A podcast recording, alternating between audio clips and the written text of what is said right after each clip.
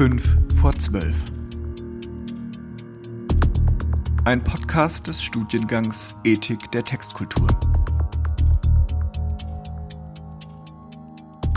Wir wollen kritische und nachhaltige Diskussionen zu aktuellen Problemlagen führen.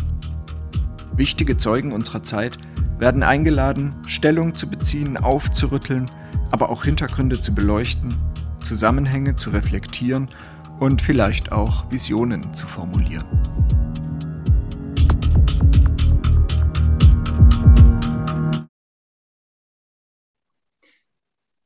Dann ist es jetzt fünf vor zwölf. Ich begrüße Sie sehr herzlich, vor allen Dingen Sie, liebe Frau Dr. Anderl. Wir freuen uns sehr, dass Sie unter uns sind, liebe Studierende, liebe Kolleginnen und Kollegen. Ich freue mich sehr, dass wir uns heute treffen können zu einer weiteren Runde in unserem Kreis 5 vor 12. Unsere sogenannte Wissensgesellschaft ist nicht nur von Informationen und immer neuen Fragen geprägt. Differenzierungen und Gewissheiten erweisen sich bekanntlich als schwierig. Wo Falschmeldungen und Verschwörungstheorien die Orientierung belasten, bedarf es vermehrt der Zuverlässigkeit gesicherter und zugleich selbstkritischer Erkenntnis. Frau Dr. Sibylle Anderl, die gleich zu uns sprechen wird, kommt als Redakteurin der FAZ im Bereich Natur und Wissenschaft dabei eine ebenso sichtbare wie verantwortungsvolle Bedeutung zu. Frau Anderl verbindet dabei in einer beeindruckenden Weise unterschiedliche Kompetenzen. Sie ist promovierte Astrophysikerin mit einer Dissertation über Stoßwellen im interstellaren Medium, aber zugleich und glücklicherweise ausgewiesene Philosophin. In den letzten Jahren hat sie sich nicht nur in einer stattlichen Reihe von Leitartikeln und Podcasts, auch auf Englisch, zu Fragen der Medizin, der künstlichen Intelligenz, der naturwissenschaftlichen Erkenntnis geäußert. Im Kursbuch etwa finden sich höchst lesenswerte Beiträge über die Selbstüberschätzung der Inkompetenten und die Selbstzweifel der Leistungsträger oder auch über die Physik des Lebens und erdähnliche Welten.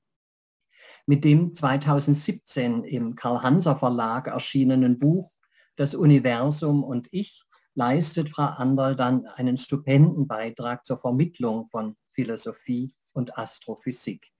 Und wer weiter sucht, wird weiter fündig werden. Denn Frau Anderl ist auch als Illustratorin von Schul- und Kinderbüchern in Erscheinung getreten. Ja, selbst mit der Ästhetik der Brille hat sie sich befasst. Sehr geehrte Frau Anderl, für uns ist es eine wertvolle Chance, dass Sie heute im Rahmen der 5 vor 12 Reihe des Studiengangs Ethik der Textkulturen zu uns sprechen. Wir danken Ihnen sehr herzlich für Ihre Bereitschaft und freuen uns jetzt auf Ihre Ausführungen zur Vermittlung von Krisenwissen über die neue Rolle des Wissenschaftsjournalismus. Ja, Herr Dr. Mayer, vielen Dank für diese freundliche Einführung. Da haben Sie ja wirklich sehr tief in den ganz dunklen Ecken meiner kreativen Vergangenheit gegraben. Ich freue mich auch sehr, heute hier zu sein und über dieses Thema sprechen zu dürfen. Ähm, der Titel der Veranstaltung oder meines kleinen Inputs ist Vermittlung von Krisenwissen, die neue Rolle des Wissenschaftsjournalismus. Und ähm, wenn mir vor zwei Jahren noch jemand gesagt hätte, dass ich zu diesem Thema einen Vortrag an der Uni Augsburg halten würde, hätte ich mich wahrscheinlich sehr gewundert. Denn vor zwei Jahren war ich noch ganz normale Wissenschaftsredakteurin, hauptsächlich zuständig für die Astrophysik in der Frankfurter Allgemeinen Zeitung. Ähm, kam ja schon gerade auch kurz zur Sprache. Wissenschaftsphilosophie war auch immer ein Thema, was ich sehr stark verfolgt habe. Das beides sind aber natürlich keine Themen, die besonders stark für gesellschaftliche Relevanz stehen, die vielleicht sogar mit Krisen in Verbindung gebracht werden. Insofern war es dann vor knapp zwei Jahren äh, für mich ein ziemlicher Übergang, als Corona in Deutschland angekommen war, als wir plötzlich weltweit den Pandemiezustand ausgerufen hatten. Und dann klar war, mein Kollege Joachim Müller-Jung als Medizinredakteur, der schafft es gar nicht mehr alleine, diese ganze Berichterstattung, die Kommunikation der wissenschaftlichen Ergebnisse zum Thema Corona in der Zeitung abzubilden, da muss ich helfen.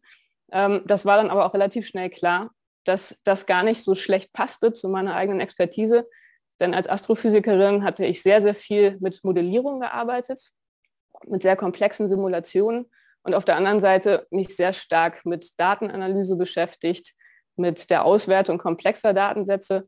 Und diese beiden Kompetenzen, die haben sich in der Krise dann tatsächlich als sehr zentral herausgestellt, um die Öffentlichkeit über die Fortgänge der Corona-Wissenschaft zu informieren. Also so kam es dann plötzlich, dass ich vor zwei Jahren plötzlich aus so einem Nischenbereich ähm, sozusagen in, die, in den Fokus ähm, gesellschaftlich relevanter Themenstellung in unserer Zeitung geraten bin und regelmäßig Leitartikel schreiben durfte, in sehr engem Austausch mit der Politikredaktion stand und ähm, insofern den Wissenschaftsjournalismus nochmal aus einer ganz anderen Perspektive kennengelernt habe. Man kann, glaube ich, sagen, dass die Corona-Pandemie, die ja leider immer noch nicht vorbei ist, uns so eine Art ähm, ja, Feuertaufe ähm, bereitet hat, einen Testfall, einen ernsten Testfall dafür, wie Wissenschaftskommunikation in einer akuten Krise funktionieren kann, ähm, was für Herausforderungen dabei auftreten, welche Probleme es dabei gibt und dass das für uns vielleicht sogar auch eine Chance sein kann. Das ist klar, denn die Pandemie, wie gesagt, ist noch nicht vorbei. Es ist aber absehbar, dass die nächsten Krisen direkt vor der Tür stehen. Und die ganz große Krise, das wissen wir alle, das wird die Klimakrise sein. Auch das hat natürlich schon angefangen. Und insofern ist die Pandemie für die Wissenschaftskommunikation wahrscheinlich eine gute Chance, um einfach sich schon mal über viele Fragen Gedanken zu machen, um viele Konzepte auf die Probe zu stellen und um sich vorzubereiten auf das, was noch kommen wird. Ähm, Herr May hatte das schon angesprochen. Was sich gezeigt hat in der Pandemie bisher, ist ganz klar, dass Wissenschaftskommunikation eine ganz zentral demokratierelevante Rolle spielt. Die großen gesellschaftlichen Herausforderungen, vor denen wir stehen, die benötigen die Kenntnis wissenschaftlichen Wissens. Und dieses, diese Kenntnis, äh, die muss allen Bürgern ähm, bereitgestellt werden. Denn das ist ja nun mal das Wesen der Demokratie, dass alle mitbestimmen. Und ähm, wenn man über Fragen mitbestimmt, die auf wissenschaftlichem Wissen beruhen, muss man einfach wissen, welche Konsequenzen die eigenen Entscheidungen haben. Also insofern Wissenschaftskommunikation demokratierelevant, ganz, ganz wichtig. Und auch das haben wir jetzt gesehen, ähm, das macht auch die Brisanz des Themas aus, ähm, dass wir diese Herausforderungen und die Probleme, die wir jetzt schon gesehen haben in der Pandemie, auch nicht weiter aufschieben können, dass wir uns da wirklich ganz ak aktiv und akut damit beschäftigen müssen. Ähm, das ist allerdings gar nicht so einfach, wie man denken würde. Also naiv würde man ja denken, die Wissenschaftler finden irgendwas raus und das muss man dann schön kommunizieren, vielleicht mit schönen Bildern, schönen Geschichten, schön präsentieren und das war's dann. Aber die Pandemie hat, glaube ich, gezeigt, dass ähm, die Herausforderungen sehr viel größer sind. Der Grund dafür ist, dass moderne Wissenschaft anders funktioniert als die ganz klassische Wissenschaft, die man vielleicht noch so aus der Schule kennt, so Newtonsche Physik oder so, wo die Dinge einfach sind, wo man relativ sichere Erkenntnisse bekommt und generieren kann. Die Wissenschaft, die heute für die gesellschaftlichen Fragen Relevanz besitzt, ist eine komplexe Wissenschaft. Und das heißt, ähm, sie beschäftigt sich mit komplexen Versuchsgegenständen, mit komplexen Bedingungen, komplexen Phänomenen, sowas wie eine Pandemie oder wie das Erdklima. Gleichzeitig ist die Wissenschaft hochgradig dynamisch. Auch das haben wir jetzt in der Pandemie gesehen. Der Wissensstand ändert sich ständig. Und das muss man erstmal kommunizieren, ähm, dass das nicht heißt, dass Wissenschaft keine dauerhaften, belastbaren Aussagen mehr machen kann, sondern man muss irgendwie auch kommunizieren, wie es kommt. Dass Wissenschaftler ihren Wissensstand immer wieder revidieren, dass immer eine gewisse Unsicherheit dabei ist.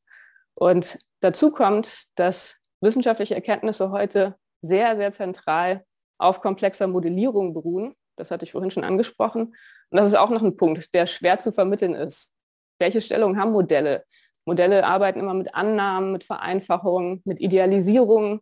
Heißt das, dass Modelle eigentlich unzuverlässiges Wissen generieren, dass wir uns auf Modelle nicht verlassen können? Oder wie können wir mit Modellen arbeiten? Also das sind alles Aspekte, die heutzutage bei der Vermittlung von Wissenschaft eine ganz, ganz wichtige Rolle spielen.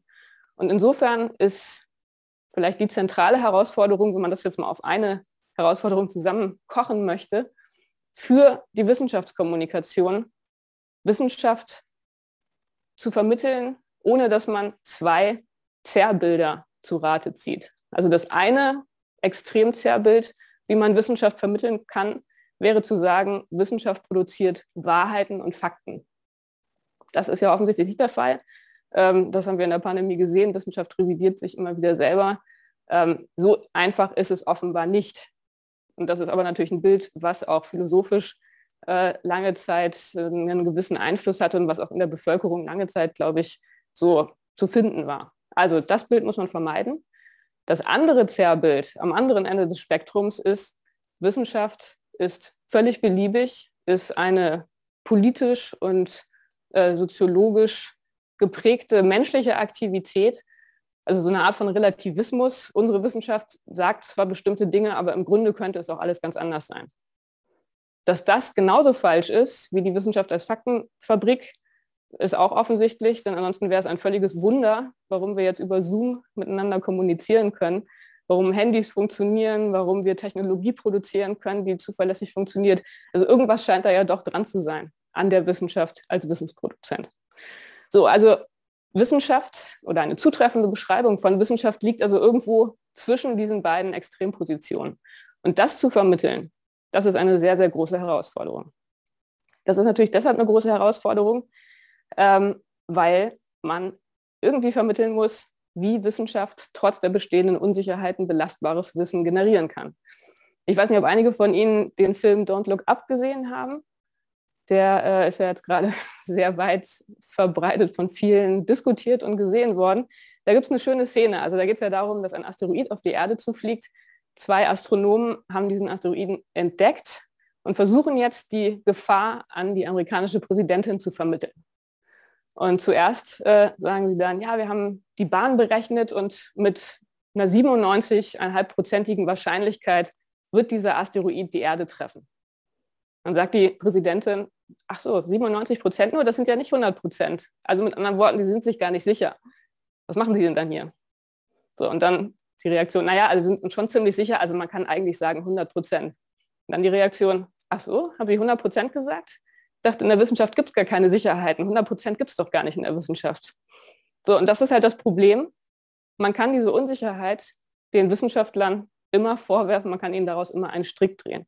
Und das ist unsere Aufgabe als Wissenschaftsjournalisten, die wissenschaftliche Methode entsprechend zu kommunizieren, dass das eben verständlich wird, wie Wissenschaft funktioniert, sodass Aussagen unter Unsicherheit trotzdem belastbares Wissen generieren. Ich hatte das jetzt gerade schon erwähnt. Ähm, was ich denke, dass es die richtige Strategie ist, mit diesem Problem umzugehen. Ähm, ich denke, man muss als Wissenschaftsjournalist, als Wissenschaftskommunikator versuchen, in der Öffentlichkeit zu vermitteln, wie die wissenschaftliche Methode funktioniert. Es funktioniert nicht mehr zu sagen, die Wissenschaftler haben herausgefunden, das und dann einfach nur die Ergebnisse zu präsentieren, man muss schon auch ein Verständnis vermitteln dafür, was die wissenschaftliche Methode auszeichnet, dass sie geeignet ist, belastbares Wissen zu generieren. Und da sind zwei Punkte, glaube ich, besonders wichtig und das sind auch Punkte, auf die wir in der FAZ einen großen Wert gelegt haben im Rahmen der Pandemie bisher. Das eine ist, dass man eine Datenkompetenz vermitteln muss. Also man muss der Öffentlichkeit vermitteln, wie man es anstellt, aus empirischen Daten was zu lernen. Also so Grundzüge der Statistik ähm, und die Aussage oder die Erkenntnis, dass Daten immer einen Kontext brauchen. Auch das haben wir in der Pandemie gesehen, schon gleich am Anfang, als wir alle auf die Bildschirme geguckt haben und jeden Tag die Fallzahlen ausgewertet haben, die Todesfälle. Da haben wir schon gesehen, dass es gar nicht so einfach ist, die Fallzahlen zum Beispiel zwischen verschiedenen Ländern zu vergleichen, weil die immer davon abhängen, wie viel getestet wird, wie groß die Dunkelziffer ist, ähm, welche Testkriterien auch von den Ländern vorgegeben werden. Also da haben wir gesehen, dass äh, vielleicht 1000 Infektionsfälle in Deutschland nicht unbedingt, unbedingt äh, äquivalent sind zu 1000 Infektionsfällen, die in Mexiko gemeldet werden. Und das ist schon mal eine wichtige Einsicht, dass man versteht, Daten allein, Zahlen allein, die sagen einem erstmal nichts. Man muss immer wissen, wo die Daten herkommen und wie die Daten generiert wurden. Also das ist ein wichtiger Punkt in der Kommunikation, die Datenkompetenz. Und das andere, habe ich jetzt schon mehrfach ähm, erwähnt, ist zu erklären, wie Wissenschaft mit Unsicherheiten umgeht. Ähm, Unsicherheiten sind einfach ein ganz zentraler Bestandteil wissenschaftlicher Forschung. Man wird die nicht los. Und das ist aber auch nichts Schlimmes. Als Wissenschaftler ähm, lernt man sehr, sehr gut und man verwendet sehr viel Zeit darauf, ähm, Unsicherheiten abzuschätzen und ähm, Unsicherheiten auf ihre Konsequenzen hin zu prüfen.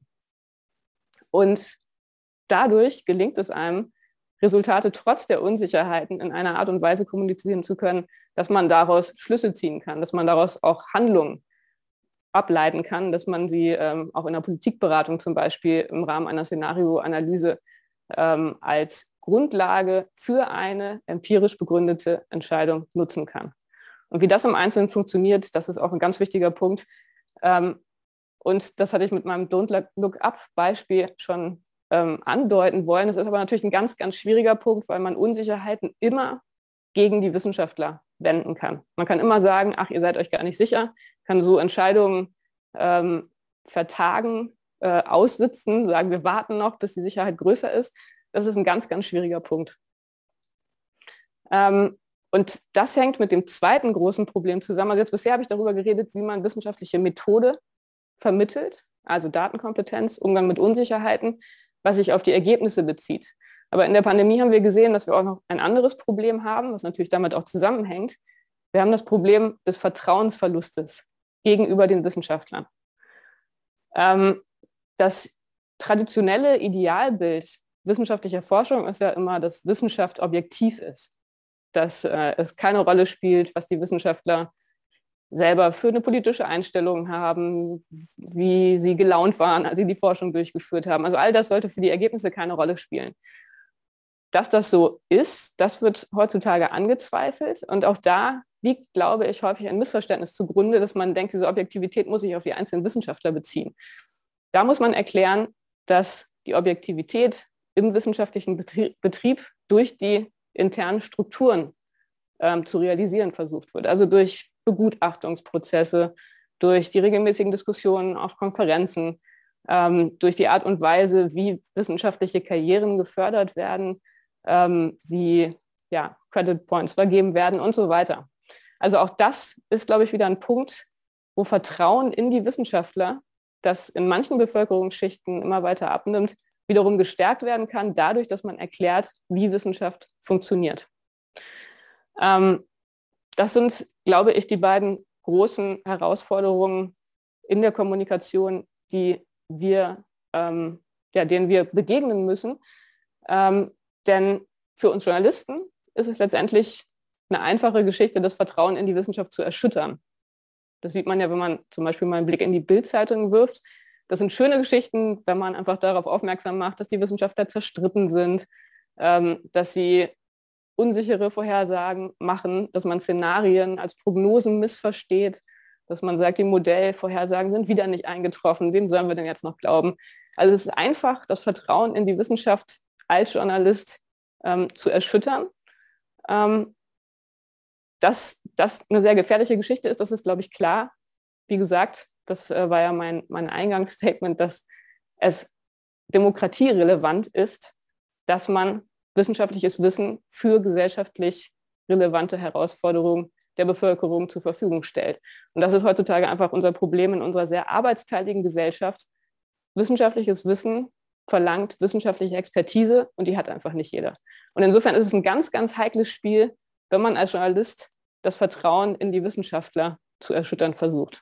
Also da sollte man sich wirklich davor hüten. Gleichzeitig muss man sich aber auch natürlich davor hüten, ähm, zu unkritisch den Wissenschaftlern alles zu glauben und sozusagen nur das Sprachrohr der Wissenschaftler zu sein. Das heißt, Wissenschaftsjournalismus braucht auch immer eine kritische Distanz. Und auch da sieht man, das ist auch wieder so eine ja, zwei oder eine doppelpolare Geschichte, wo man versuchen muss, sich irgendwie eine funktionierende Mittelposition zu suchen. Ähm, auf der einen Seite die kritische Distanz, auf der anderen Seite die Bereitschaft, wissenschaftliche Methoden so zu erklären, dass das Vertrauen in die Wissenschaft nicht zerstört wird.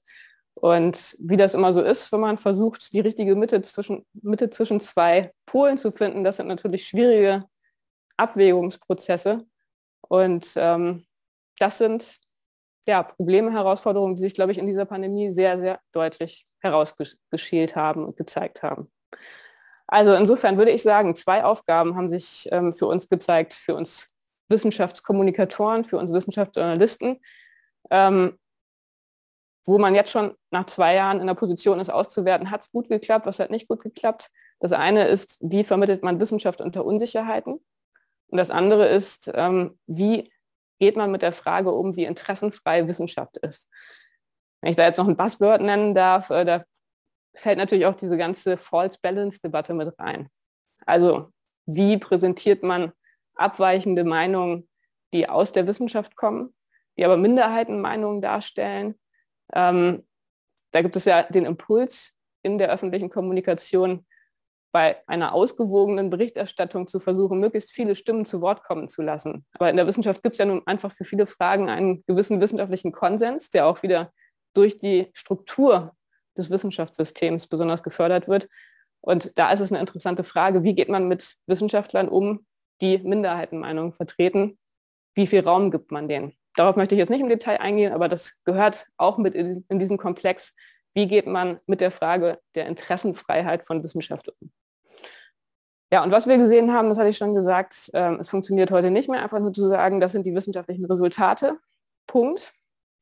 Man muss viel über die Methoden sagen, man muss viel erklären, man muss vermitteln, wie Wissenschaftler arbeiten und warum wir Wissenschaftlern vertrauen sollten und vertrauen können. Und da sind wir jetzt mittlerweile, glaube ich, wie gesagt, in einem Prozess, wo wir einiges schon auswerten können, wo aber für uns ganz, ganz klar geworden ist, Wissenschaftsjournalismus ist wichtig. Ich glaube, das ist jetzt nach zwei Jahren Pandemie klarer denn je. Das haben auch alle Medienhäuser verstanden. Viele Redaktionen wurden ausgebaut.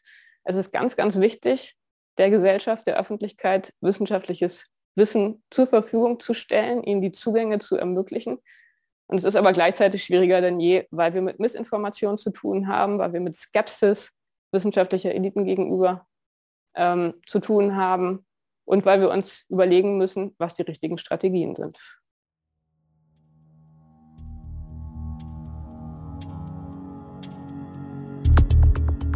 Ethik der Textkulturen ist ein interdisziplinärer Masterstudiengang an der Universität Augsburg und der Friedrich-Alexander-Universität Erlangen-Nürnberg. Uns beschäftigen die vielfältigen Verschränkungen von Ethik, Sprache und Kultur in Vergangenheit und Gegenwart, Theorie und Lebenswelt. Weitere Informationen unter ethikdertextkulturen.de